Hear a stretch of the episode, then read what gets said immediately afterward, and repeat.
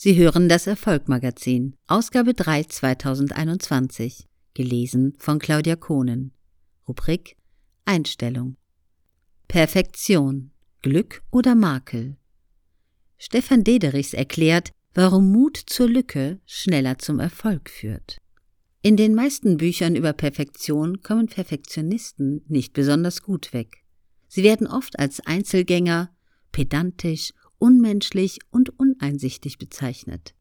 Dabei gibt es genügend sehr erfolgreiche Perfektionisten wie Arnold Schwarzenegger, Will Smith, Steve Jobs oder auch Cristiano Ronaldo. Die Liste könnte ich beliebig erweitern. Wenn es so viele erfolgreiche, perfektionistisch veranlagte Menschen gibt, kann dann Perfektion von Grund auf schlecht sein? Das angeborene Streben nach Perfektion. Laut Alfred Adler dem Begründer der Individualpsychologie sind das Streben nach Perfektion, nach Überlegenheit und das Gefühl von Minderwertigkeit keine krankhaften Zustände, sondern von Grund auf in uns verankerte Eigenschaften. Jeder Mensch hat also erstmal das Bestreben, sich zu verbessern und zu wachsen. Je stärker jedoch unser Minderwertigkeitsgefühl ist, umso mehr werden wir, so Adlers Auffassung, versuchen es zu kompensieren. Wenn dieser Kompensionsdrang überhand nimmt, entsteht ein übertriebenes Perfektionsverhalten, eine neurotische Perfektion. Die Frage ist immer, was ist unser Ziel im Leben?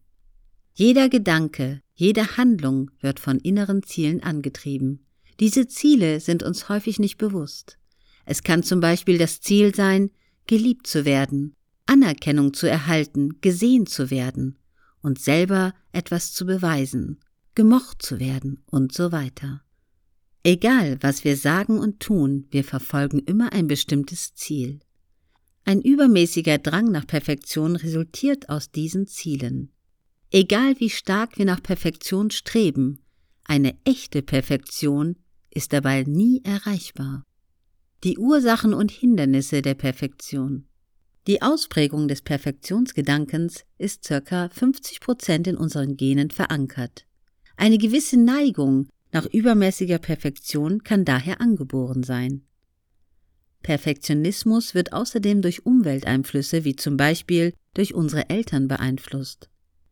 Die gute Nachricht ist, dass wir die Stärke des Drangs nach Perfektion selber beeinflussen können. Wir können selber entscheiden, wie weit wir unser Leben durch das Streben nach Perfektion fremdsteuern lassen.